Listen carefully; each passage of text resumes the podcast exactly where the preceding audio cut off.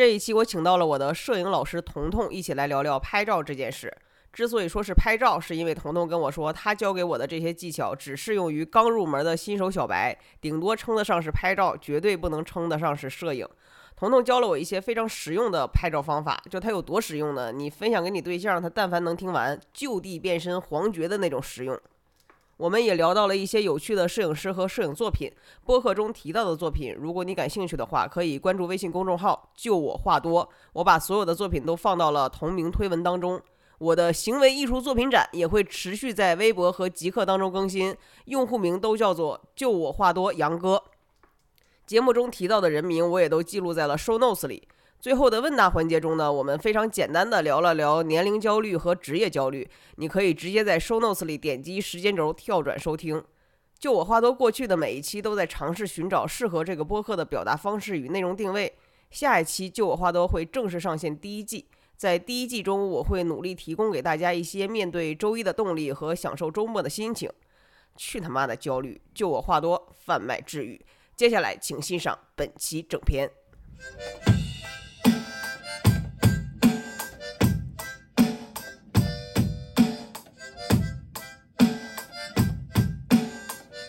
我觉得你快学会了。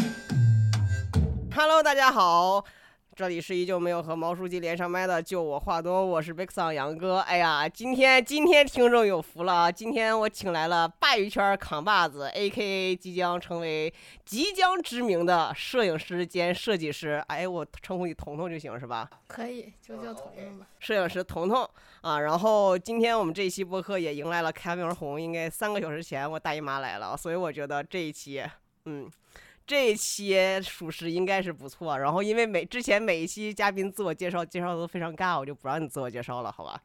但是我还是准备了一段啊，你还准备了自我介绍？那行，那我们让彤彤设计师彤彤来进行一下自我介绍。我通常在外边自我介绍的时候，还会说我是鲅鱼公主。辽宁营口鲅鱼圈是一个非常美丽的滨海城市，它也有一个外号叫中国北方亚龙湾——辽宁营口鲅鱼圈。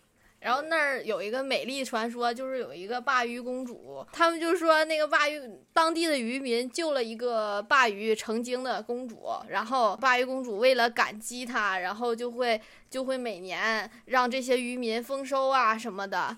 之前因为鲅鱼圈是个小渔村，就是很小很小的一个。哎，这样，那先把这给我科普科普的完整点，啥是鲅鱼圈？就为他为啥叫鲅鱼圈？它是一个，它是一个地名。鲅鱼圈是一个地名是吗？就跟通州是一样的。对，它是一个市吗？它是一个开发区。嗯嗯嗯，我知道。就和通州区都不一样，是一个经济开发区。哈尔滨也有这种地方。对对对，就是那种后开发的地方，因为它之前就是一个村子，然后后来因为它沿海，然后又通港，又有港口，所以就是经济发展的不错。那那儿的人有钱吗？有 Q。搁搁搁营口是属于很有钱的，呃，鲅鱼圈在营口，呃，是其他的里边属于说是有钱的，因为大家就说你是鲅鱼圈的，相当于就是就是就像你住北二环那种感觉，就是他们是有后就是后有钱的，不是那种先有钱的，就像就像有点像深圳之前是个小渔村后来对对对，有有点那种感觉。完了，那个鲅鱼鲅鱼被救了以后，他。哎，鲅鱼被救了，他们为啥给鲅鱼建了个雕像啊？他们为了纪念这个鲅鱼公主，不是他们把鲅鱼公主给救了吗？对他们把这个鱼给救了之后，还给他立了个像。不，对，鲅鱼公主每年都会让大家丰收，就是打鱼的人丰收。鲅鱼是吧？对，我操，那这个鲅鱼公主相当于 把她的子子孙孙的生命都给贡献出来了，是吗？是，但是我觉得这也是。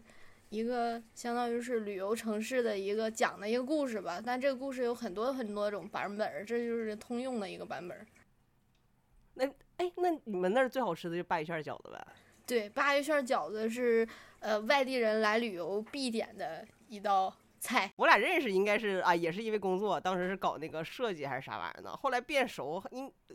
比较熟一次是因为爱情，我们就不在此次 播客展开，不然我怕我哭。不是跟我的爱情啊，对啊，就跟别人的爱情。哎呀，这真的是五月的某一天，当时是我录完上一期就我录完第一期对谈就调酒，录完调酒那期，我就跟当时的那个嘉宾 Bestie，我们就在他家附近呃楼下转悠。当时夕阳就特别美，当时是有四个人，所有人就对着那个夕阳开始拍。Bestie 他就发那个朋友圈了，我就也没得想，我就从他朋友圈那盗了一下，就把那图存下来发给我另外一个朋友了。我另外一个朋友的原话就是：“真好看，你拍的。”我真的，我是真的没觉得我跟那个 Bestie 的那个有啥区别，唯一的区别就是他的那个比较近，就是他这个离那个夕阳比较近，我是拍了一个宏观的远图。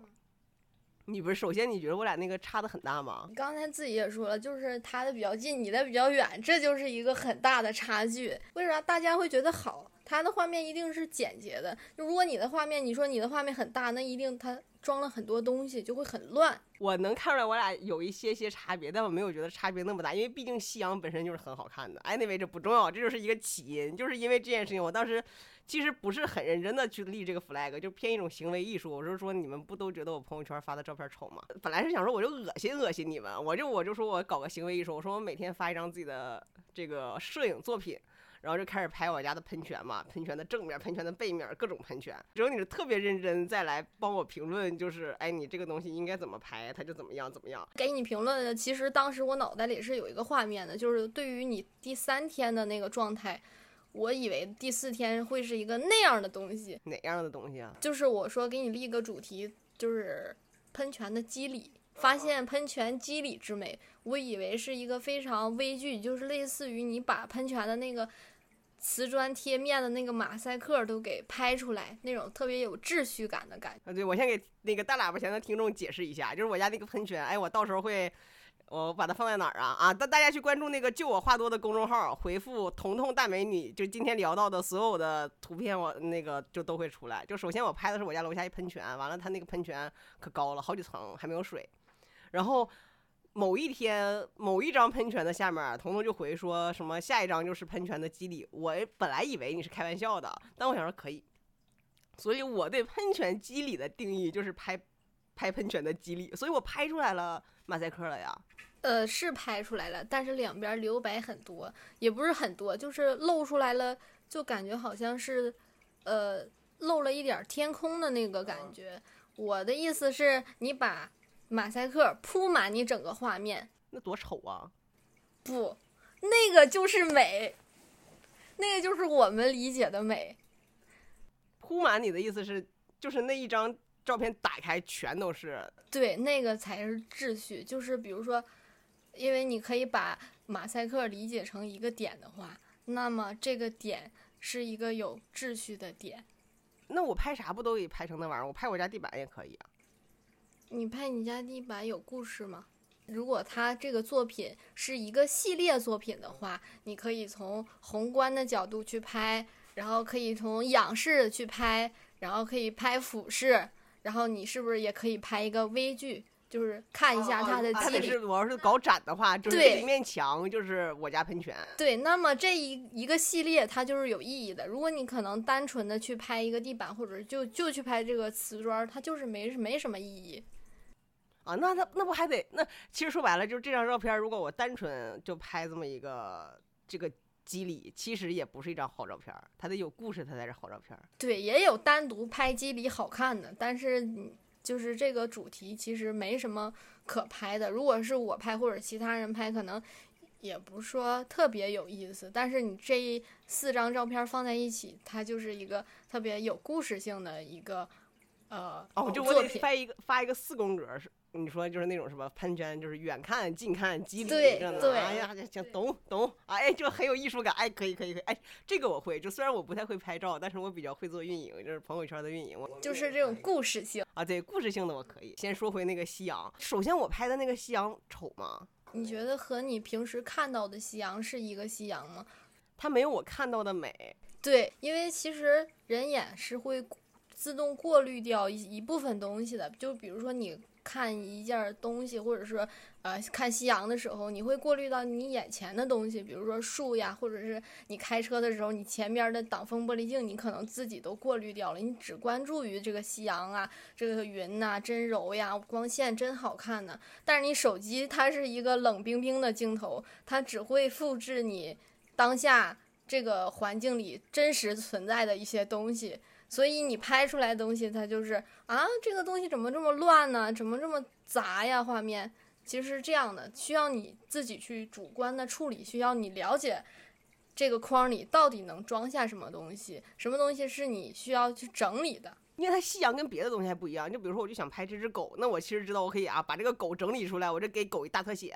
但夕阳就是你知道它是一片天空，就是我可以，比如说我可以不拍底下的那些操场啊什么玩意儿的，那我就把那个镜头往高了仰，就拍一片天空，它有的时候也不好看呢。你可以等一个鸟啊，或者是一个动物飞过的时候，一个夕阳配上几片云，就是晚霞。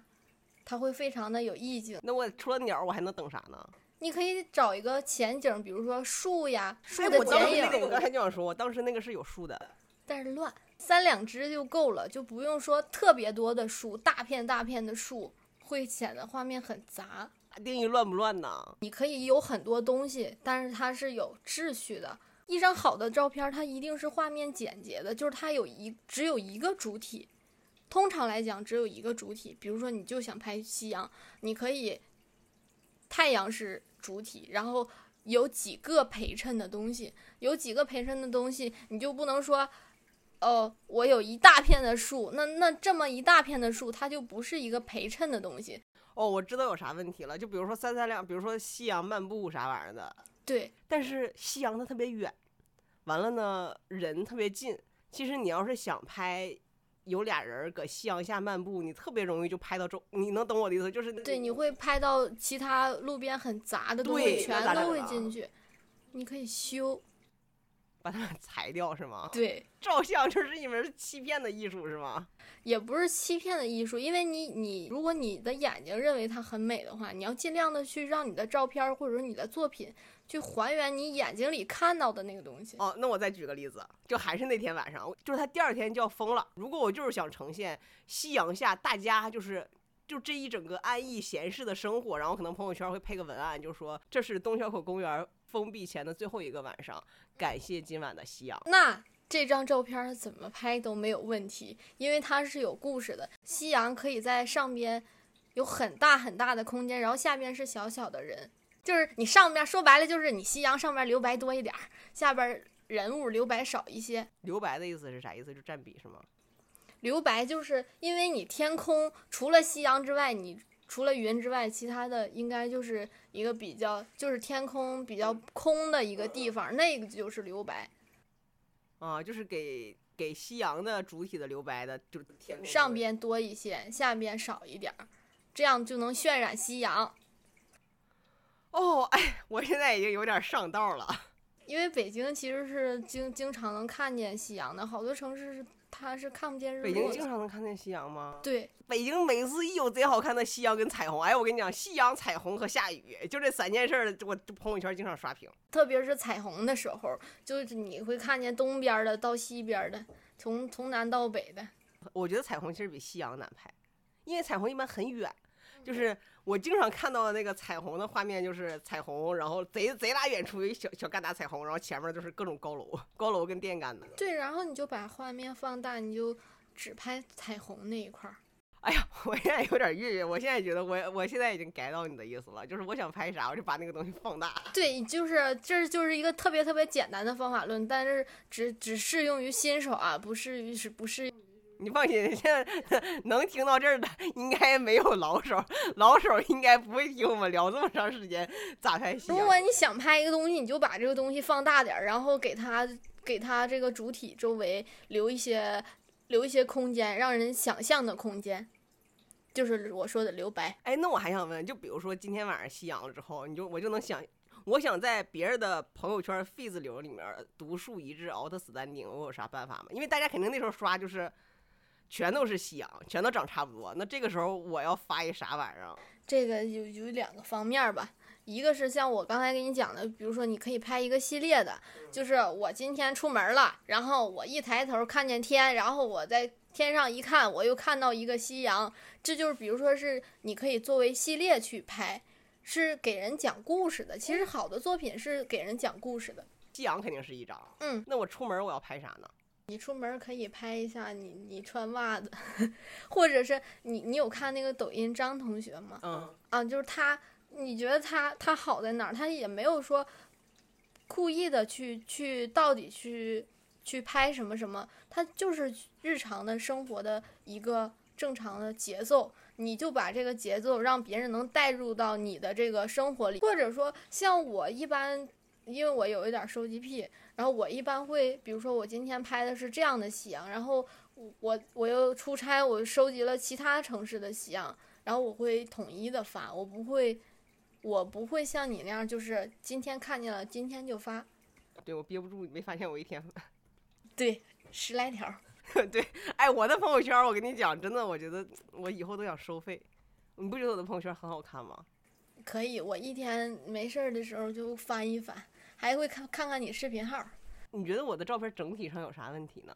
你的照片给我的感觉其实是就是随手一拍，然后再加上一段文字描述。这个文字描述其实就是对于刚刚刚随手一拍这段照片的一个简单的理解，并不是说我心里哦，原来这个这么美，我觉得我拍出来是一个那样美的画面，然后，然后再去创创作的，就是先创作。后解释，你就是今天大概改到，我觉得我至少可以把夕阳拍好，夕阳跟彩虹和月亮。希望你能交上我的作业。还有啥星？哎星哎星星咋拍啊？星星我老拍不到，这是设备的原因吗？呃，确实和设备有关系。我那设备也拍不到，就是我我也拍不好，就是设备，因为拍那么远的东西属于一个极端情况，不属于说日常的摄影的一个范围吧。哎，我想问问，像什么夕阳、彩虹，还有什么就是那个什么极光这种，是属于风景类的摄摄影吗？对，属于风光摄影，就是你正常看的那种旅游片儿啊、糖水片儿啊那种的，都属于风光摄影。糖水片儿？壮丽的山河呀，然后呃，瀑布流的水流特别大呀，然后颜色特别的鲜艳呐，或者草地特别的辽阔呀，这种其实拍的。都是糖水片儿，糖水片儿是啥？就好拍，就是就就是好看的流行歌曲 style 对对对，摄影是分类的吗？啊，是，就刚才说的，就是风景了，风景的属于说是风光摄影，然后还有纪实摄影。纪实摄影就是就是纪实摄影，战地记者呃，纪那你说那是属于新闻摄影，就是那种其实也属于纪实摄影嘛。然后比如说街拍。我说街拍不是那个三里屯那种街拍，是那种除了三里屯，我还有啥街拍呀？就是扫街。你听说扫街是人文的那种，就是有那种专门拍烟火气息的那种。对对对对对，你可以这么理解。然后还有就是呃什么摄影呢？呃人像摄影，人像摄影其实嗯其实三里屯那种可能属于人像摄影。嗯对，然后还有就是。再就是静物摄影，静物摄影就比如说有一些商业摄影里里会有，比如说拍一个产品啦，啊，拍手机呀、吃的呀，或者是你家里日常的，你拍美食呀，其实也属于静物摄影。那哪个是最难的呀？呃，其实每一个深入到最后都很难。别别深入，我们今天就是 我这种，就对我来讲，就比如说我现在就是想学一个。也不叫是专攻，就是大概想学的七七八八，在朋友圈装逼的，就是哪一种属于简单的，就好上手的。嗯，好上手的还是风景摄影，真的吗？就是风光，就因为呃，风光和人文吧，就是纪实摄影，就是你可以，你身边日常见到的东西都是比较你成本比较低的嘛。就比如说你下楼，你就能看见一个花；，比如说你看见你下楼，你就看见。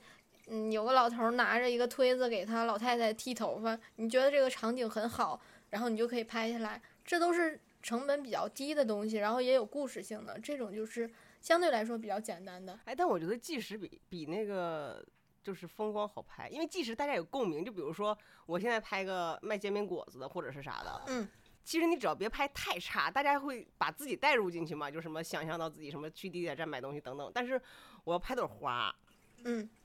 这花都简单，我觉得最难的是啥？最难是拍那种壮丽的山河，因为它那个这收收不进去，收不进去那个壮丽山河，你能懂我的意思吗？就我我之前不是给你看，我有一个花了两千多块钱买买一相机嘛，我嗯当时买的相机就为了它能有伸缩，就是嗯放大缩小。当时好像 iPhone 还没有那么火，我当时觉得我得放，我得把它放大，我得让它能。后来知道可能叫广角是吧？对，那个需要广角镜头。然后其实这种壮丽山河，现在像现在我们在北京很少能见到那种特别大、特别大的场景。就是你去拍这种风景的话，比如山川、田园这种，你的成本会很高。你要去其他城市旅游呀什么。对，就是因为成本很高，你好不容易去旅游一次，你懂吗？你就得拍点儿回来。像我们就是不经常去外地，如果是你觉得，我想问你一个问题，就是你觉得你看景重要还是你拍景重要？我看景重要啊。当你去旅游的时候，如果你觉得你拍不好，那就算了。我就是劝你，白那就算了。我跟你说，不，也不是说白去了，就是有时候我俩出去玩的时候也会也会拍，但是就是嗯，就是感觉没有现场的那个效果好。对他就会拍的特别特别不壮观，你能懂我的意思吗？我不知道为啥，就每次我看到一个东西，我我当时去雨崩，因为臭最近也去了嘛，我就已经被震慑到个不行，我就觉得怎么那么又显又显又美，然后我一拍出来，你就 就是一座山，就是秃不拉几的山。对，就是因为你要你说又显，那你你怎么去表达它？对，就是拍不出来显。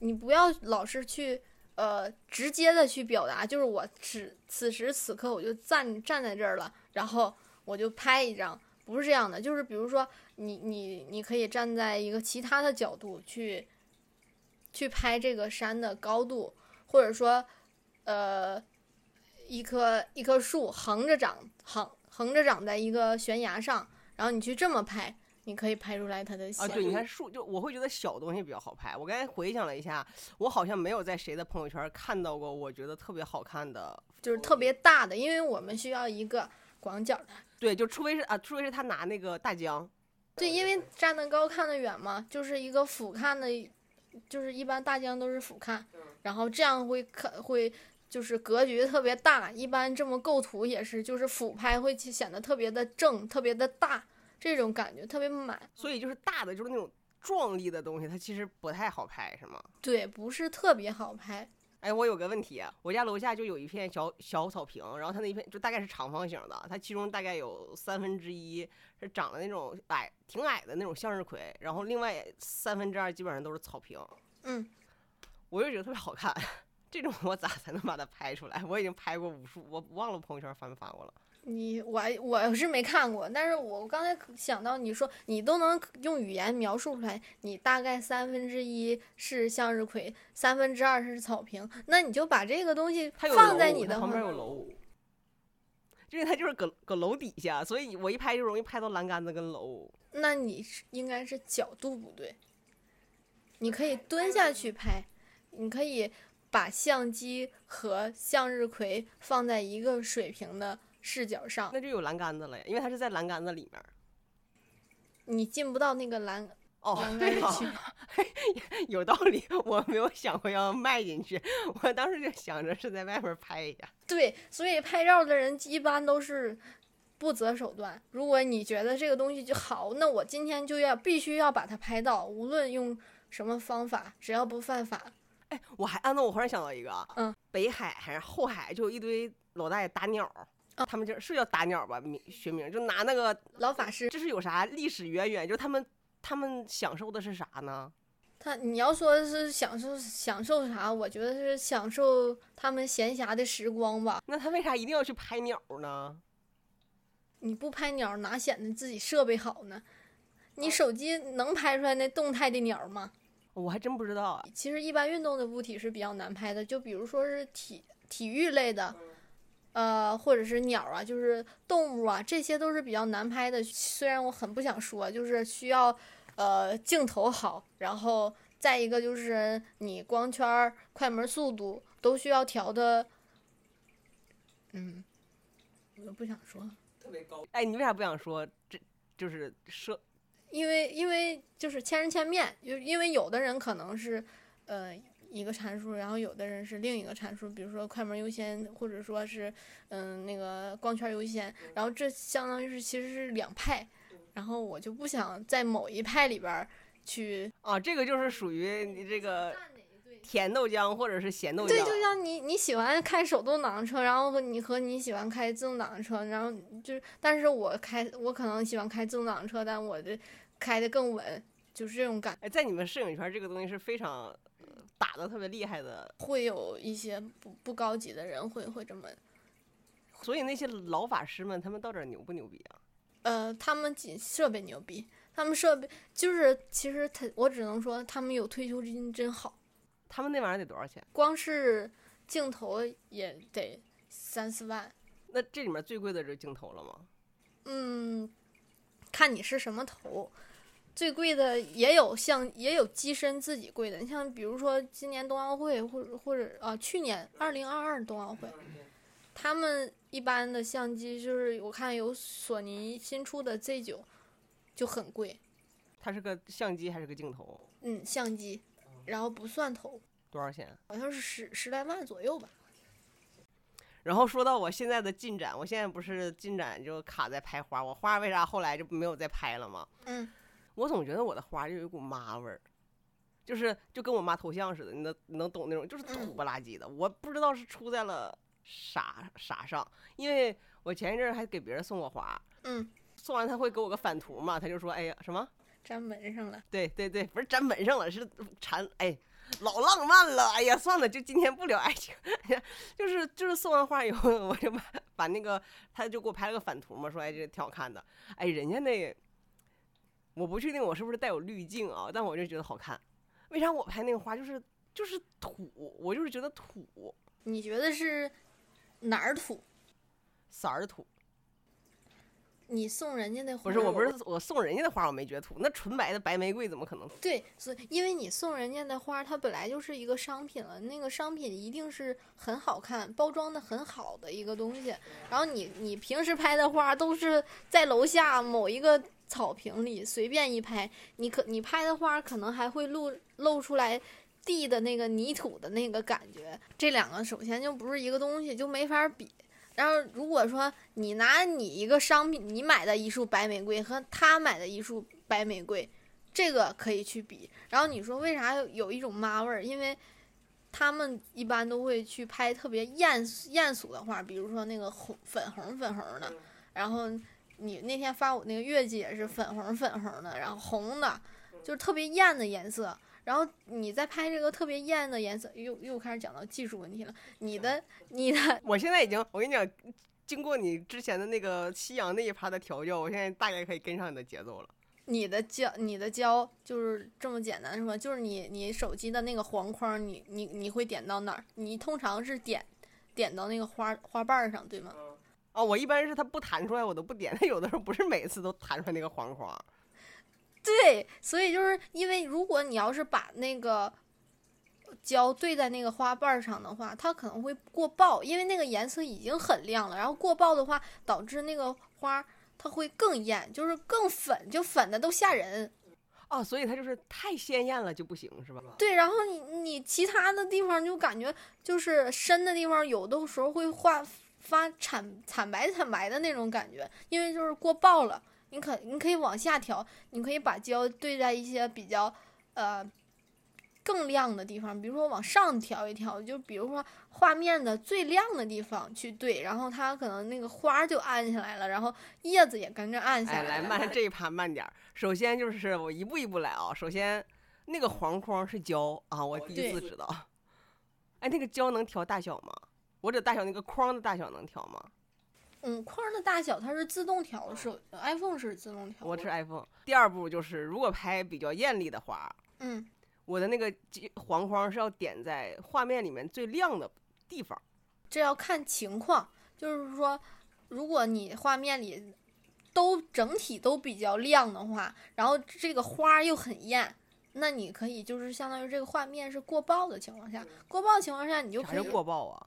白不呲咧的，啊，白不呲咧的就是过曝了，然后你就可以把胶对在一个相对来说比较呃比较亮的地方，这样的话，它整个画面会暗下来一点儿。但是你不要让它失焦。停暂停，它本来这个画面就已经白不呲咧过曝了，对我还把焦对在亮的地方，那不就是对曝上加曝了吗？你焦对在亮的地方之后，整个画面它会认为你这个最亮的地方是，嗯，你这个最白的地方是你最亮的地方，然后它会自动把其他其他呃地方除了这个白的之外，其他地方会调暗一些。哦，那如果我这个时候把焦对在暗的地方呢？那那就是更白不呲咧加白不呲咧，所以对焦的意思就是也不是说对焦，就是把曝嗯，就是把曝光值调高和调低的意思。只不过手机是这么简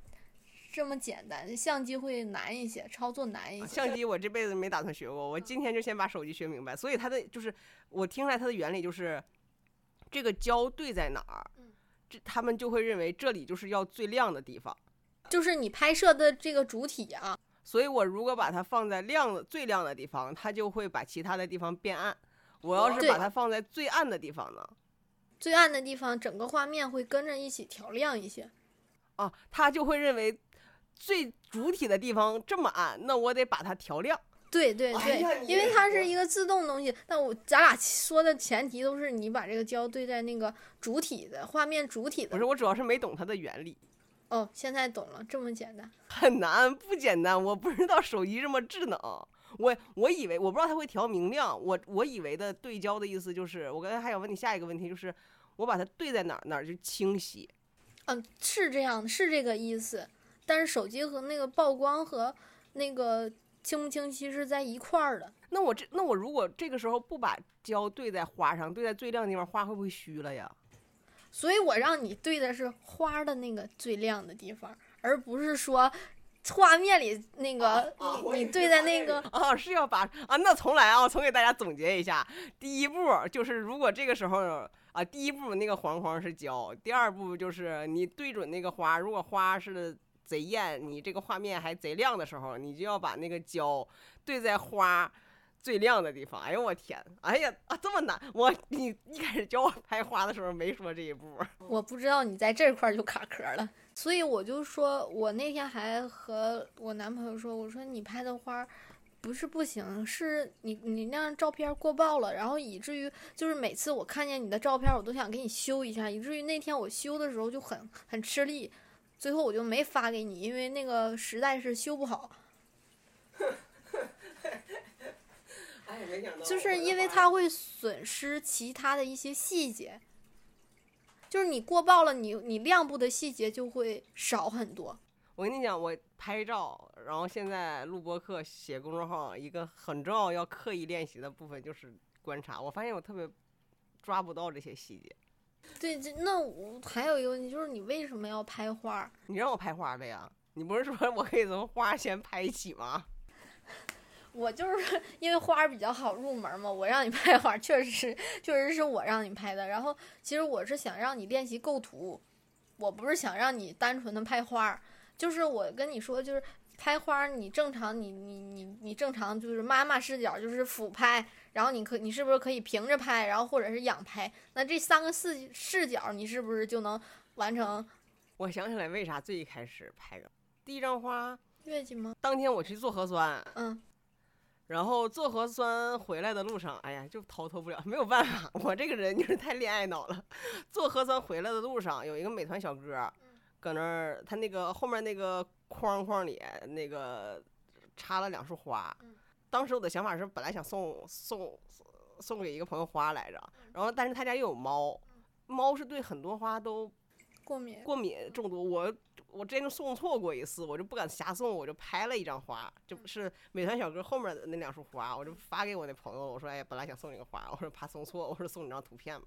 那我觉得这就是很浪漫的事儿啊。那我我跟你讲，我在这爱爱情上面，我就老罗曼蒂克了，我真对。对呀、所以这个你你你发一个作品，这是完全没有问题的，我都我都不会觉得你这个拍拍这个作品有什么有什么，我就觉得这是一个好作品，不会觉得说构图啊什么什么，这就是一件好有故事的东西。对，然后我就开始拍花了嘛，然后就卡住了。完了就是拍吃的嗯。拍吃的是因为不是居家老长时间了嘛？嗯第一次拍吃的的时候是，呃我有一天炒那个芦笋，刚好我那朋友他也吃芦笋，我俩就互换了，就说哎我也吃芦笋，我俩就各发了一张照片嘛。我的那个芦笋就是支棱八翘的，你知道吧？就贼丑。然后他的那个芦笋，哎，就是一根儿一根儿一根儿一根儿摆出来的，我就会觉得很好看。而且他拍的是他那一天那一餐饭，然后人家那一餐饭就是摆的四四方方，就特别，他就是一人食，你感觉可高雅，就跟那个《日食记》你看过吗？让我看过，我当时以为我学会了，我觉得拍食物核心就是两点，一个就是摆盘儿，你得把食物摆盘儿；一个就是它得有阵型儿，就是你的你的餐具它要有阵型。完了后来我我就自己拍过好多次，它已经丑到我都不好意思发朋友圈，就是。我不知道差，就是一般我是一个碗吧，就一个饭碗，而且我那碗还是在搁拼多多上买的，就是反正图拼多多上那个图片上面显示的那餐具可高级了，就是白色上面有个黑边儿的那种。完了两个大碗会或者是一个碗一个盘子就装菜，装两个菜，然后我就会把它摆成一个倒三角形，俯拍就是俯拍一个全貌，但就是丑，但我不知道丑，就是我就是觉得它丑，但我不知道问题是啥。就是你是想学三角构图是吗？不是，我没想学三角构图，我就是想构图那。它总共就三个器皿，它除了三角，它就是横着，横着我也试过，拍不下。呃，就是拍不下的情况下，你就可以露露一个小边边儿啥的。但是呃，像你你说的是不是一个大盘子加上两个小碗儿？有的时候是一个大盘子、一个大碗和一个小碗，这都指不定，我就看我那天拿啥盛菜如。果说是两个，是如果说是两个大一个小的话，你可以试，或者是两个小一个大，就是就是三样东西，你可以尝试对角线构图，把它们摆成一个一条斜线，然后整个装进你的画面里。那这样的话，你可以想到吗？就类似五子棋，只不过那个变成三个了，嗯，斜着的那种。嗯然后这样它就是一个很干净的一张照片。哎，那为啥我那倒倒三角就不干净呢？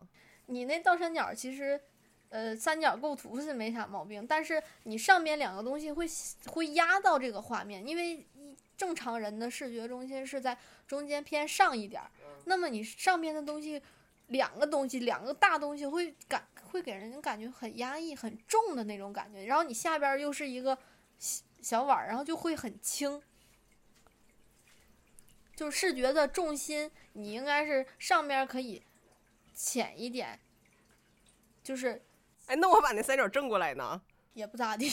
为啥呢？我上面放个碗，下面放俩盘。你可以，你可以把中间放一个大碗，然后上下点缀点缀两个小碗，这样的三角形可能都会比你那个倒三角、倒三角和正三角会好一些。因为三角形它你可以理解成它是稳定的，它有时候也是尖锐的，就是会让人不舒服的。要看你怎么去调和这个三角形的关系。就比如说钝角三角形、直角三三角形和锐角三角形，它们的给人的感觉都是不一样的。哦，哎，哎，我一下就懂了，就是为啥有的人显得长得刻薄，就是眼睛。对，就是锐，就是就是特别尖锐，你就会会让人不舒服。哦，所以就是那相当于到时候我就是还是拍成一个，就是还是正着拍，但是斜着摆，摆成一个一条直线。对，这个是对角线构图，你也可以直接横着摆或者竖着摆。哎，横着摆不好看，横着摆把它放中间是吗？对，我试过，然后你下边，你是不是会觉得上边和下边留的太空了？对，就是我。然后你下边可以放一个呃小筷子托儿，然后放一个小筷子。哎哦，对对对，我在我在网上看到过那种，对对对对对对对。啊，我我 对，就是大概就是这个意思，就是你不你如果你觉得太单调的话，你就可以加一些点缀，哪怕是说你放一个上面放一个酱油碟儿啦，或者说呃你你你吃的那些食物，如果你是水果的话，你可以把一个小番茄呀，然后零零散散的放在旁边。哎呀，来来知识点，我又学啊，我就进阶，我懂你的。因为我刚才就想问一个问题，是说我发现很多东西正正方方的去排，嗯，它就会特别丑。因为我每天其实都给自己做饭，但我都不好，都我都已经丑到我都不好意思发朋友圈了。我就是俯拍，然后会把那个碗放在最中间，然后就今天做的一个面或者啥，我也说不出来哪儿有问题，但它就是不好看。正正方方的那种构图其实适合拍建筑，因为你总不能把那个横平竖直的东西非要给人拍斜了吧？比如说你拍一个中国古代的建筑，你肯定不会那么拍，除非是那种嗯线条感特别强的那种国外的那种设设计感的，他才会去斜着拍。正常的建筑一般都是正正方方的去拍，哎，那为啥建筑拍出来就好看？我拍个，因为建筑它本来就是横平竖直的，然后你要遵遵循人家的本来的结构。哎，我那盘子也是个方的呀。但是吃饭这件事情是轻松的、惬意的。如果你是说去家庭聚餐，你可以拍一个特别正的一个一个东西，因为正正方方的构图，它本来就是一件严非常严肃的一件事儿。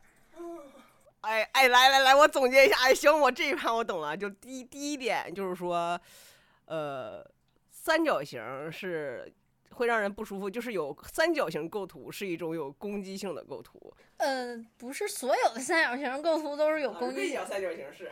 对。啊，锐角三角形是一种有攻击性的构图，正正方方的是一种严肃的构图。完了，如果我想拍一个单独的一个东西盘子的话，最好有一个点缀。这个点缀可以放在上面，或者是放在下面，放在左面、右面是不是也行？对。然后它就是一个小不拉几的，放个呃柿子呀，放个碟儿。好，哎，我会了。东西跟你拍夕阳是一样的，夕阳是主体，食物是主主体，但你一定要有陪衬吧？你不管是树枝也好，还是鸟也好，还是食物的那个小点缀也好，它都是相当于是一个陪衬。那你说，如果你拍一个老人的话，你觉得他很孤独，那他他到底孤独在哪儿呢？你一定是空荡的街道，或者是空荡的小巷子里，然后他夕阳把他的影子拉很长，他才孤独的。我悟了，哎，我们回到夕阳那一趴，就是比如说啊，这个时候我等不到鸟了，然后我就把镜头放大，我就拍那个夕阳，但这个时候有点单调，我是不是可以拿一片叶子就插在那个镜头的？也可以这么做。就是，但是你的你的你的焦一定要对在夕阳上，啊，对对对，我啊，对啊对，然后哎呀，那叶子就虚了，哎呀，那太，哎呀，我悟了，我可以举一反三了，我天呐，真是今天来的太值了，我真的，嗯，你说，对，你可以直接找一片树就好了，找一个树就好了，不找一个树，我担心，因为你担心会砸会乱，就是因为它俩是固定的，相当于我我万一没法控制，对，但是叶子是我自己拿手拿的，我就可以。控制它，人人家觉得好看的那张夕阳，它不就是咔咔放大吗？那树也放进不去了呀。嗯，也有电线杆，就是你可以找很多很多的参照物。嗯，就是东西很多很多。你不行，你拍个避雷针也行啊，就是楼顶上那啥，完了你一拍。也都挺有感觉的，就是一定要有一个陪衬，要不你为啥显得就是夕阳西下，断肠人在天涯？到底是哪种意境？你为啥你就拍不出来那种断肠人在天涯的感觉呢？我还可以跟你讲，就是，嗯，你知道马格南图片社吗？我知道马格南啊，对，马格南其实有一个摄影师，完了他他的英文名一大堆，然后呃，可之后我可以发给你，然后他就是特别是。他是记一般马格南其实都是纪实摄影，然后他就在街头记录，然后他就特别逗，他就是抓拍，然后他怎么抓拍？就是在正常在街一条街上，然后他就会拿着相机，然后趁路人不注意，直接开着这边拿着闪光灯，因为之前的相机是需要额外单独拿闪光灯的，然后这边拿闪光灯，这边拿镜头，嘎一下拍你，然后再走过去，然后嘎一下拍你，然后他。他的门牙现在就掉了，然后大家说，对，可能是被人揍的，就是那种状态。他照照片就特别好，特别真实。他的纪实就是拍的人本身。他其实想拍人惊慌的那一瞬间。还有一个，我现在就是有一个非常明确的场景想要拍，就是健身，就因为我我每次健身的时候都想拍。上周五我我刚练完腿，然后那个健身房没没有空调，我就哗哗的汗，腿就哗哗流汗。然后这网上不是有好多那种健身的照片，都是能。拍到人的汗在那流啥的，为啥我就拍不出来？我都已经就快要怼腿上各种角度各种拍，就拍不出来我腿上的汗。但我腿上的汗非常多，有有有一定的关系是光的原因，另外也有可能是你设备的原因。就是我之前去汗蒸的时候，我也想跟我妈说，我流了好多汗呢，因为我妈。就是东北的嘛，他就总会觉得你去汗蒸了，你一定得出汗，你的病就就能治病，就不管是感冒还是咋的，反正就是你汗蒸就能治病。然后他就说你不出汗，你不能出来。然后我就我就想，我为什么拍不出来我流汗了呢？哦，原来你也拍不出来。对，然后然后你因为汗蒸那个地方就是光线很暗，然后你几乎拍不出来什么汗，然后我就感觉我浑身都湿了，然后就是没有汗的感觉。所以一个是光的原因，也有有可能啊，我猜的。然后另外就是设备的原因，就或者说是你你正常就是我还是举例子，手机拍，你可能是如果你想拍汗，你会离得特别近去拍这个汗，而你正常应该是点离远点儿，然后去点它这个放大的功能，然后这么去拍，拍的就更真实。哎，我想问，近着拍和离远点儿那个放大了那个镜头去拍的区别？因为他们调的好像不是一个摄像头，这个算这个 iPhone 的算法不一样，但是如果是相机的话，那就可以直接拍了。在实物的基础之上，我们升华一下。我自拍的时候也会产生跟拍实物一样的问题，就是他拍我的时候呢，我整个人都是进来的，无论是半身还是全身，我也觉得很，要么就是乱啊，这个我已经理解了，可能就是我家乱，要么就是单调，就是你会就会觉得很很单调。嗯，那这个时候我要怎么办呢？你是觉得上面单调，还是就跟一个没拍好的遗像差不多。你可以手里拿一些道具什么的来缓解一下，或者说你在这个背景下，比如说这是一个白墙，然后你可以上面也你头顶也留很多很多白，然后你只露出来一个眼睛，然后往往上看，就是给人一个我我在发呆，或者说我在想事儿的一个这样的感觉。我总结下来就是这样：如果是拍人像自拍的话，怎么去解决单调的问题？一个问题就是手里拿一些道具或者摆一些 pose，第二个就是眼神引导用户向画面外，就是给用户一些想象空间。对，是的，就是增加一些趣味性。哎，这个要强强强行插播一波广告，就是那个谁，腾讯视频有一个人去讲，呃，电影，嗯他讲到那个《花样年华》，嗯说《花样年华》里面是有好几个镜头，他用用用用了一种拍摄套路是，你会发现梁朝伟跟张张曼玉经常是他们对着镜头外说话，嗯，对，然后你只能听到镜头外的一些声音，这样就给用户很大的一种想象空间。但我不记得那个学名是啥了。然后那个大师课，哎，特别的好，就是，但是他就是观看人数特别的少，我特别希望大家去看，哎，这个讲可好了。对，其实其实拍照里就会有，就是你脸朝向的方向一般都是留白比较多的，然后你脑脑脑勺后边的地方就是留白比较少的，就正常的方正常，不管是拍人也好，还是拍狗也好，都是这样的，就是因为视线的地方是是人们通常会去看的。基于自拍，我是想白嫖一下穿搭。哎，我今天来你家的这一身穿搭，你觉得咋样？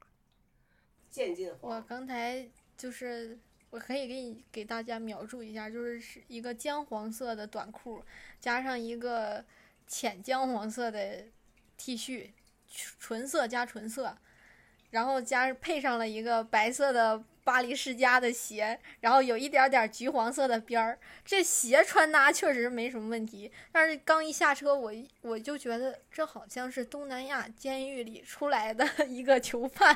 哦哦，对哦，东南啊，对，东南亚这这或者说是，难道是一些和尚发了夏季的套装？哎，我是觉得他们是他们制服的问题啊，这确实是哈，那些和尚。对，那些东西都已经客观存在了，那你为什么就硬要往上去撞呢？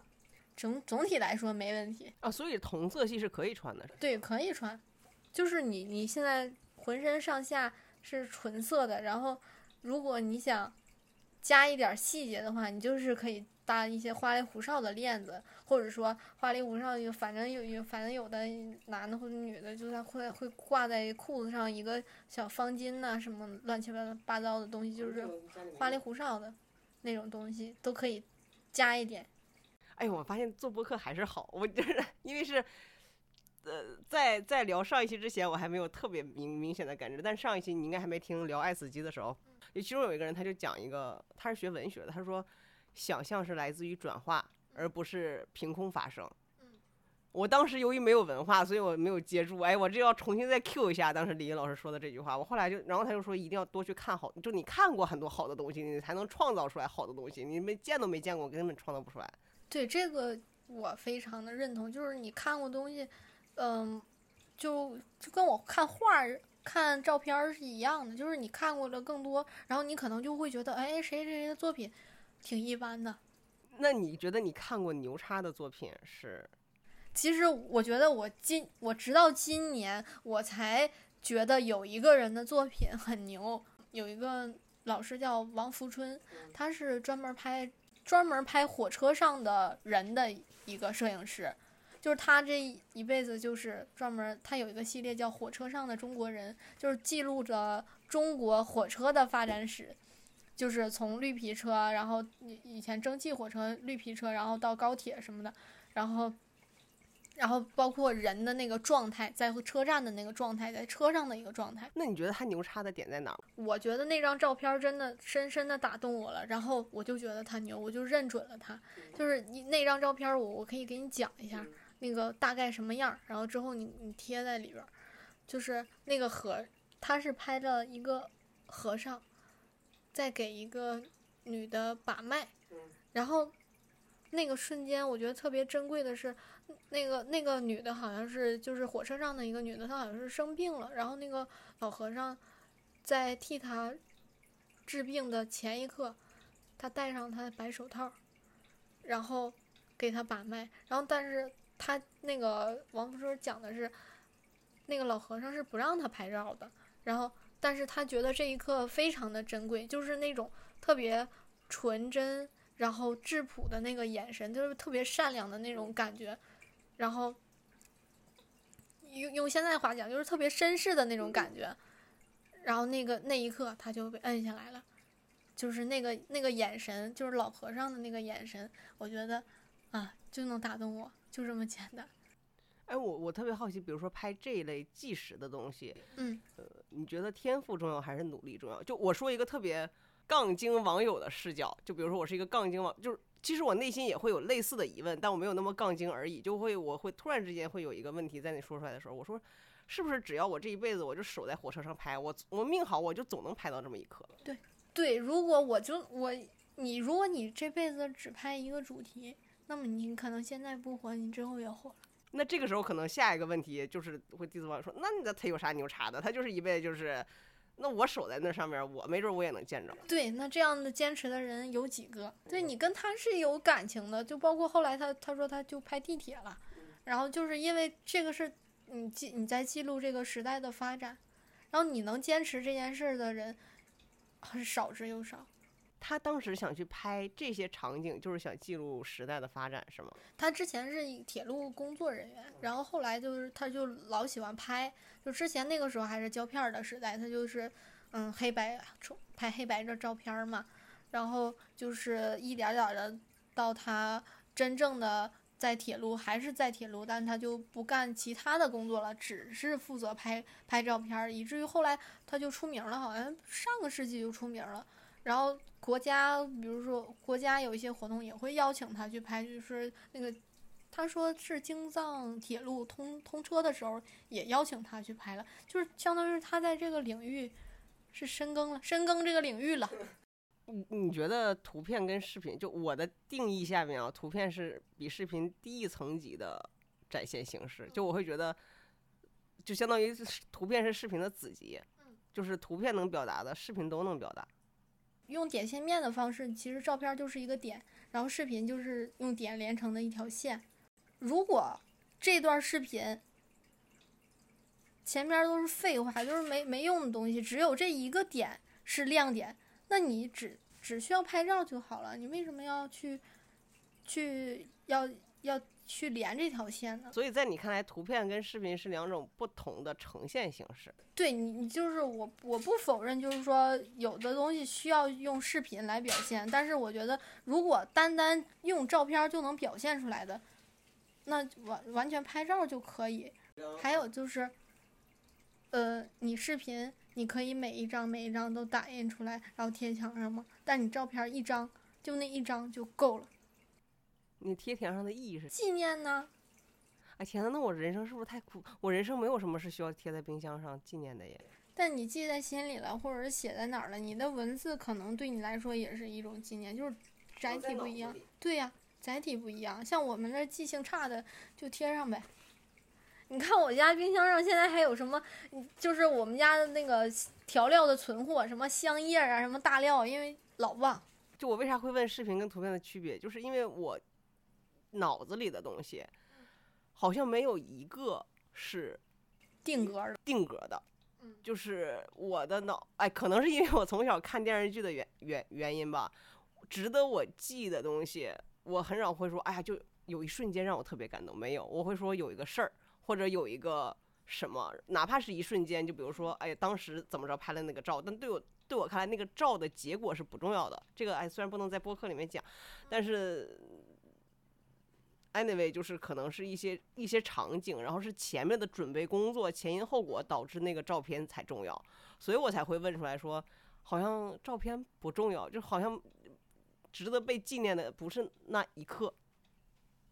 反而就是我，我觉得就是，比如说我刚才给你举的例子，就是那个火车上的中国人那个老和尚的那一刻，他不重要吗？就是他眼神里是有惊慌、有纯真，然后就是那一刻，是你你可能在那一瞬，就是在那一段视频里，你可能不觉得有什么，只是就那一秒被你捕捉到了。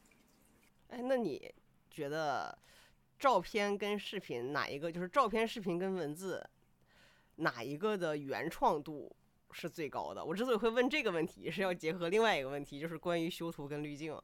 呃，你讲完前面什么，就是你要处理把这个什么画面处理干净啊等等，我大概能一定程度上理解滤镜跟修图。而且我在写这个问题的时候，我猜可能也会你也会讲说，比如说视频它也会有剪辑和后期。但我总觉得它跟滤镜跟修图是不一样的。嗯，你觉得那些滤镜是不真实的？对，就尤其是吃的，你看我就是我就是拍照的滤镜的那个反对者，我基本上我的拍照不太不会，除非是想嘚瑟一下或者怎么样，我不太会用滤镜或者是啥，就是这个吃的食物，啪你拿敷底。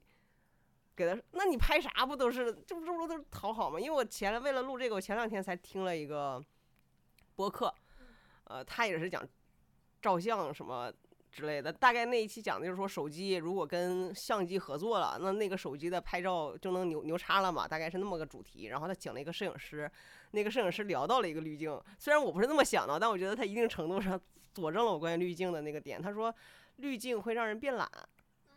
就是当你开始使用滤镜的时候，你就不会去处理原片的色彩了。嗯，大概是那么个意思吧，我也没听太懂。对，所以说滤镜这个玩意儿到底是个什么角色的存在呀？你可以理解成，但是这个和你修照片是两码事儿，就是滤镜和修照片是两码事儿。就滤滤镜就是，我觉得我这样是一个套路，是一个方法论，是一个脚本，那我就把我这么拍修照片的这一些体系，然后写成一个脚本，然后你。你你之后你以后拍这个大米饭，你就用这个脚本就好了。这个是让人变懒的原因，但是不代表说我拍这个大米饭不能修照片了。我今天想把大米饭修成绿的，这就是我的作品，我的作品就是这样的，那我是完全没有问题的，这就是你的创作的一部分。但是你要说你要用滤镜的话，因为大家都会用这个大米饭的这个滤镜，就是没很没意义，就会很很懒，这就是你拒绝它的原因。不是说你你你你要去，我今天买的草莓有点发青，然后我加一个变红的滤镜，你吃到的就是真的是一个甜草莓，不是这样的。就是我拍的东西一定是有原因的，也就啊，我又我又有收，我又有输入，我又有 learning 了。我总结一下，就是看，哎，呃，你刚才讲的就是要表达啥？就比如说有的人他其实买草莓买酸了，但是他非得在朋友圈显现自己。不，很多人朋友圈就是为了给自己设人设嘛，显得自己多幸福多啥似的。其实他并不幸福，他吃了一个酸草莓，所以他把这个绿不拉几的草莓啪叽整个红的。他说：“哎呀，好甜呀，北海道的牛奶草莓。”对，这个是不 OK 的，因为这个就是套路嘛。有好多滤镜就是让食物的颜色特别的好看，特别艳丽。这个就是我说的糖水片啊。你修完，你本来拍了一张小垃圾，然后你加了滤镜，就变成糖水片了。那你觉得什么时候需要？就是滤镜的意义体现在啥啥情况下呢？就是其实，在你创作的时候，比如说你某一瞬间你拍的没没赶上那个好的时候，比如说你这个风夕阳可能就突然就变白了，就没那么黄了。可是我看见的明明是黄色的，但这个今天又没有了。那我回来的时候，我可以调的像真实的我看见的那样。哎，我我我又有一个很高级的那个输入了，举一反三一下。就比如说我今天就买了一个青的草莓，我吃了之后就特别不爽，就是因因为我花了特别贵的价格。那我这个时候可不可以用一些，比如说偏黑白或者是暗色系的滤镜，给那草莓加上来表达创作者就是 孤独和抑郁的心情？这也是一种思路，就是可以用黑白的，呃，用黑白来表达，呃，丧或者是不高兴，但是你同样也可以用冷色调。啊，对我就是大概那意思，因为除了黑白，我不啊，对冷色调我不太会说这种学名，但大概就是那个意思，就是说我不是为了掩饰和和修饰一些东西，而是为了加强表达情绪。对，哎呀，我我举一反三了，哎呀，在在我们播客的结尾，我觉得我已经升华了。我觉得你快学会了。有一说一，我真的是觉得我今天录完了以后，我不知道节目效果怎么样，但是我在拍照这件事情上面有，哎，我哎，我来总结一下啊，我给你看我总结。首先就是，首先就是在构图上面，尽量要选择柔和且干净的构图。嗯。然后其次就是，当你要拍的主体有点过于的简单或复杂的时候，就首先你的主体最好是一个主角，然后让画面干净。然后当画面过于的单调的时候呢，你就可以放一些呃配角的物品在上面陪衬，对陪衬。然后其次呢，呃，不要让整个画面过亮。过曝或过暗都不好啊！对，不要让整个画面过曝或者是过暗，无无论是光还是那个主角本身，就主角本身也不能太不灵不灵。嗯，我听来对吧？这是那第三点，就是你要想清楚你要表达啥再拍。对，最好是脑子里先有一个轮廓。没了是吧？就这三点，但是没有色彩的部分。其实色彩，其实最开始拍照我们可以忽略色彩。就没用是吧？对，因为你要你要处理好光的关系之后，色彩是你后后天赋予它的。就是，那你就是说一个物理问题，就是说你看见的颜色真的是它真实本身的颜色吗？它是光折射，然后我们吸收到的颜色。它你看你穿的黄色，它不一定是真的黄色。所以说，我们只要把光处理好了，黑白关系处理好了，那颜色是可以。后后天通过套路或者说是拼贴去去去做的，光是不是也很复杂？嗯，光是嗯，拍照玩到最后就是玩光。对，其实你跟我说了这句话，为什么我今天都没有问呢？因为我根本不懂，就是我不懂光。对，就是因为有时候我会拍一些墙，就是墙上映射映射的一些光影，就是树叶子的光影啊，还有。就是谁家衣服，然后折射下来的光影打在墙上，我觉得这个是有意思的。你有一些比较简单可快速上手的，让我能够有判断光的能力吗？你早晚拍是一个比较不容易出错的时候，因为早早晚的光线比较柔，然后人不至于说睁不开眼睛。有时候你太阳特别大的时候，你都睁不开眼睛，就是效果比较差，就是拍人的。这个哎，大喇叭前的我那二十二个粉丝，请关注微博“就我话多杨哥”。我打算从明天开始，除了朋友圈之外，我就我那个微博注册下来，一直没想好要发啥。我从明天开始就先发我的画画摄影作品。哎，最后的最后就是，哎呀，这个特辑问题，就是我我我会准备一些问题，然后每每一期嘉宾都会问一遍，然后可能如果这个博客活得足够久的话，应该最后会剪成一个小的特辑放在这儿。一个就是你想要问我的一个问题是啥？我想问的是，你有哪一瞬间你觉得你自己开始变老了？因为我特别害怕这个问题，但我觉得我开始变老了。你为啥特别害怕这个问题呢？因为我其实过了二十五岁之后，我就觉得自己肉体上的变老了，然后我就怕我某一天心理上变老。肉体，你指的是脸有皱纹了是吗？对。那你怕你肉体变老吗？我都怕。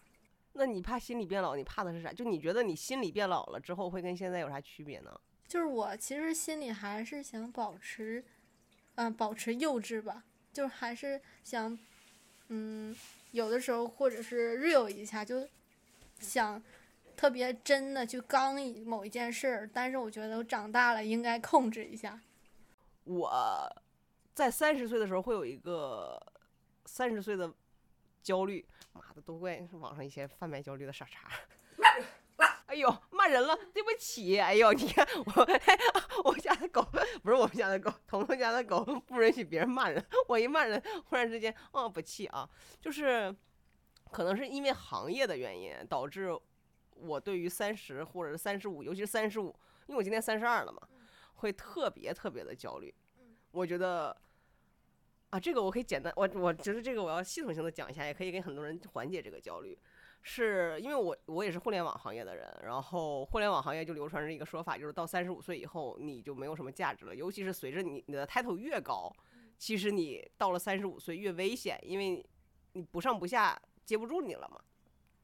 我之前前一阵还跟另外一个我的一个忘年交去聊，然后我说我就会特别害怕被互联网抛弃，嗯那我也没有说完全财务自由或者是怎么样的，然后他说，他说。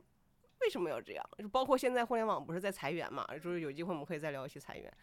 呃，他就说很多人仿佛觉得这个大厂就是他的全部了。他说就跟我觉得互联网就是我的全部一样。这个我的全部不是生命的全部，而是觉得说你的职业就是跟这个场或者是跟这个赛道绑在一起。他说，他说是各行各业是三百六十行，行行出状元。他说仿佛在我的视角里面就只有一行。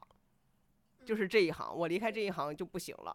然后他一下子就缓解了我一部分焦虑。然后他又说了另外一个点，就是他说还是要自己长本事。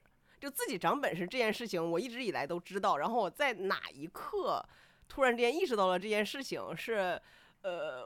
我我我前一阵我我我的人生里会遇到两类人，一类人呢就是他是强资源驱动型的，妈呀，这有点太互联网化的术语，没事，反正就咱俩聊，他们他们听不听得懂无所谓。强资源驱动型的人，就是我会听到很多人的人生起伏，就是类似你本来，比如说你在一个大厂，或者是啊你就在举国外的例子嘛，比如说你在奈飞是个大制片人，或者是是个啥的，那所有的明星都是要跪求你来舔着你，请你吃饭的。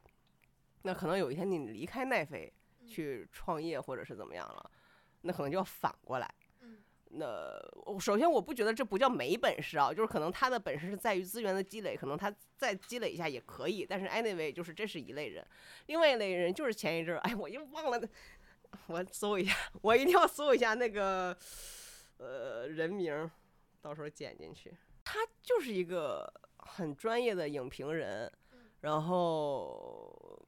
独立影评人吧，当然他也是一些公司的创始人或者是怎么样。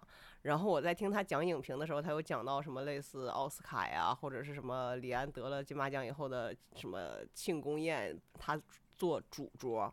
我觉得肯定是有一些资源或者是什么地位利益上的关系吧，爱哪位不重要。但我觉得核心还是他有本事。就同样是影视圈的人，但是就会有这样的两类人。就那一刻我可能没有表达的很清晰，但是那一刻我忽然就是意识到了，说哦，就可能这就是什么叫做。自己长本事，就是人家可以拍电影，人家可以当影评，人家也可以去讲课。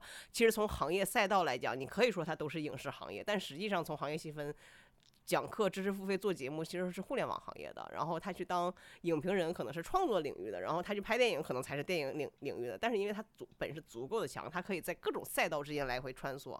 对，所以就是我的这个焦虑最近被极大的缓解掉。呃，至于其他的，我就比如说，你觉得我是觉得人变老之后得要看你怕的是啥。如果你怕的是啊，还有另外一个就是，哎，我从我这个人从小就是对鸡汤特别的认可，我我会从鸡汤里面找到很多我我认为一点都不忽悠人的话，就是应该是戴锦华还是谁？不是戴锦华，是另外一个。哎，那我在节目看到的一个，他说焦虑的反义词就是具体。我不知道你看没看过这个视频，就是他就说焦焦虑的反义词就是具体。你焦虑，你一定是在焦虑一个事情。就比如说你焦虑你变老，所以我刚才会问你，你觉得你变老之后会怎么样？那你觉得你变老了以后不 real，或者是不能去刚一些事情？那我觉得就要去归因嘛。就比如说在我看来，刚事情本身就是一个偏幼稚的行为，它跟老。不老没有关系，所以我才会把我自己定义为我长大了，我没有把觉得自己变老了。而我会觉得人随着，而且我前一阵有另外一个输入，就是随着人的年纪的成长，理论上来讲，你的积累和你的优势是会变高的。你为啥要害怕你你的岁数越来越高呢？就是因为你的经验是越来越多的，无非是正面跟负面是等比例增加的。所以我就会觉得，呃，我以前再去看待刚不刚这件事情，可能就是只有两面，就是零一。就我以前就是一个很极极端的人，然后我会觉得随着我年纪的增大，随着我变老，我看事情就会，以前我会认为这叫做中庸和圆滑，就是没有绝对了，就是哎呀，凡事不能绝对，我以前会很鄙视，我现在不这么觉得了。然后我我我我会觉得本来很多事情就不是绝对的，就是反正我觉得我我足够老了，我依旧会很幼稚，这是肯定的。但我觉得这是性格缺陷，也没啥好去说 off 的。其次呢，我觉得我会一直 real，至少对自己很 real。然后第三呢，就是关于刚不刚这件事情，我会觉得呃类似的问题吧，我会觉得我会 real，但是我选择 real 的方式会。更多元化。以前我 real 的方式就是，我觉得你是傻叉，你就是傻叉，然后我就会拉黑你什么之类的。那我以后可能会觉得，首先我会先问自己，哎，是你是不是真的傻叉？就或者是是不是有一些别的什么背景啊等等怎么样的？反正我我大概是这么看待这个问题的，就一定程度上缓解了我很多变老的焦虑，因为我会发现我变老的焦虑应对的几个具体的事情，我都有解决方案，以及我都可接受，嗯。了解，哎，我不太会概括这么复杂的问题，只能简单的概括一下，大概就是这样。我就是觉得，啊，当然就是关于这个脸会不会老，因为我不是走颜值派的，所以我对于 自己的生理上面的变老，我除了怕自己死之外，就是怕自己得病之外，其他的我都不怕。明白，保持可爱，对，保持可爱，是的。下一个问题是你二零二二年最想做的三件事是啥？今年其实特别简单，就是想回趟家。这这第一件事儿，就现在回家都特别难。然后，再一个就是想多画点画。嗯，就是虽然这个画画也是在我自己的领域里吧，然后但是还是想尝试就是不同领域的画，就是多去学习其他的画。嗯，你是走啥领域的画？就是互联网那种画。啊，然后。其实刚才一说了，就是继续保持 real 吧。就是我刚才写的，其实我之前想的是骂想骂的人，真的，我很想很想骂人，就是某一个人。你可以跟你的好朋友去骂其他的人。嗯，还没骂过。哦，这个我可以给你另外一个观点的输入，我还蛮想在公开场合去讲的，就是，呃，也是因为疫情，我会发现。你去评价和榨制一些事情，我先不考虑什么舆论，什么现在网民的一些问题啊，就是私底下公开面对面背后，他确实是有很多考量的。我我我啊，算了，我还是讲具体的事儿吧。我这个人不太会概括。是某一段时间，不是大家聊小洋人嘛？就是把疫情确诊患者称之为小洋人。其实最开始的时候我没觉得，后来不是有一派声音，因为我这个人也是属于偏网网友类型的，就是只看标题。不看那个，只看标题不看内容，然后有一类人就出来抨击，就说不要那么去说小洋人儿，说如果有一天你被确诊了，你这么被叫，你你你乐意吗？我当时的反应就非常的我不屑，我说我无所谓啊，说一个称呼，只有怎么样怎么样的。我当时其实是还蛮就觉得这件事情没有那么的严重，一个戏谑。我说很可能我跟我朋友聊天什么的也会说你阳了什么之类的。然后，但还好，一是我本身做互联网的，我也知道这个舆论有多么的可怕。我只是心里想想，也没有敢跟人讨论，也没有发到任何呃公开平台上。然后我再过一段时间呢，又看到，呃，一个反正我关注的一个博主吧，就是他大概有讲说为什么，就他有表达他的态度，就说为什么不不不不去不能这么去称呼。他说，如果你去引导用户来以戏谑的。视角去看待这么严肃的事情，那可能大家以后对于疫情，然后对于被确诊的人，他就不是一个严肃的视角，大概就是那么个理论吧。但是我后来，我后来看完了以后，虽然我本人依旧不在乎自己被这么称呼，或者是这么去称呼别人，但是我意识到他的问题了以后，我就会选择 OK。我说，那我觉得我们要严肃对待这件事情。然后，哎，我这个说说说这个是要想表达啥啊？骂人的这个就是，还是跟另外一个人聊天，然后。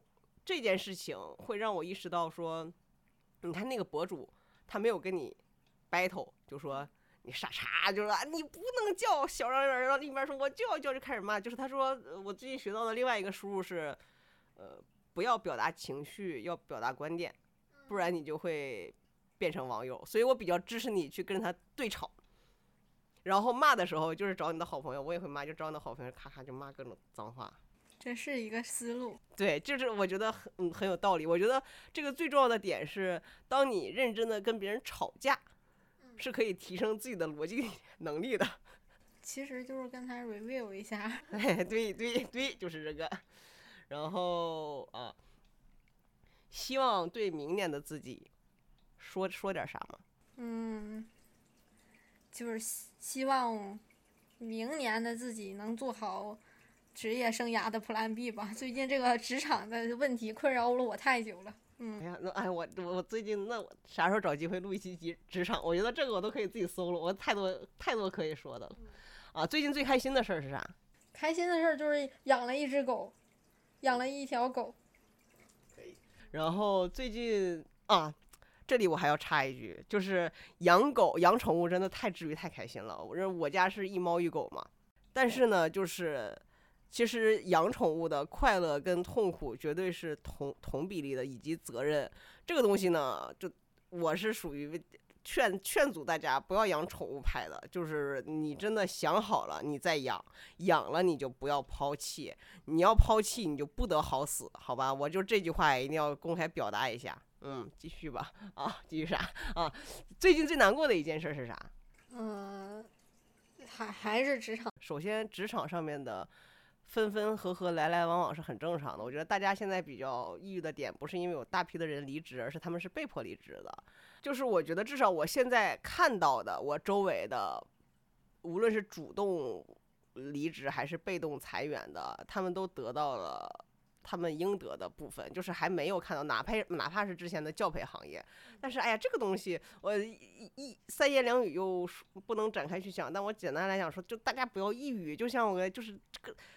现在是以前可能搁上一代，就是你说什么三百六十行行行出状元什么的，但可能你会觉得你的职业生涯到了三十或者是三十五岁，你觉得你的呃机会成本会变得很高，你再去换赛道，对吧？就最常见的那种思路。那我三十五岁了，我刚进这个行业，人家都已经干了那么那么久了，我拿啥去跟人争？我觉得这是。上一代的思路，就我们已经是新一代了。我们除了要比我们除了变得比上一代 更加的情绪化跟暴力以外，我觉得我们还要有一些好的优势。因为我这两天也在思考这个问题，我会觉得，人一辈子都很难只跟一个人谈恋爱，人凭什么一辈子就只在一个行业干呢？就就大家哎。大家就拿谈恋爱的这个心态来去对待事业，我觉得这个一下子很多问题就迎刃而解了。其实随着你年纪的增长，很多人谈恋爱也会有点荡，就是就就觉得说，哎呀，我就已经，比如说我今年三十五岁了，那我再去找一个人谈恋爱了，要重新磨合，然后什么要重新跟他去讲我的过往，然后我的过去的一些前任好麻烦，就跟这个人凑合过了。然后你看呢，大部分人的婚姻就是不幸福的呀。所以，对吧？就我觉得职场的这个进化马上就要跟婚姻的进化话一样的。就是以前可能一个人离婚了或者是怎么样，大家都会指指点点，就那个人二婚。我觉得现在就好很多了。哇，你看我没准引领了下一个职职场进化的潮流。我觉得职场也是这样的呀。而且，呃，不展开去讲，但简单讲一个结论，就是因为我，呃，做过审计，呃，当过英语老师。还干过啥？然后当过编辑，当过运营，当过产品，可能这用户也不知道这仨是啥区别。哎，anyway，就是有比较大的区别。呃，我会觉得我的每一段职业生涯积累的一些技能，都为我的下一个职业去贡献了很大的一些一些。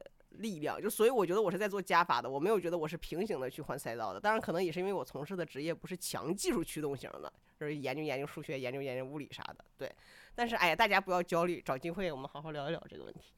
完美，好的，那就今天谢谢彤彤，然后呃反反正我不知道他聊没聊爽，但是我挺爽了。哎，我就是觉得我经经历过这期以后呢，我的摄影水平有很大的一个提升，然后但是我现在不确定像我这个。等级的水平是属于一小部分的，还是一大部分的？如果是一大部分的，这一期就比较好剪。如果我是属于摄影水平太低的，可能我这一期剪出来的内容，大部分听，大部分人听可能都会觉得是常识。哎呀，那行吧，那就这样，我们要去吃饭了，饿死了。也谢谢杨哥，那我们一会儿去吃东北麻辣烫了。嗯，好嘞，走了。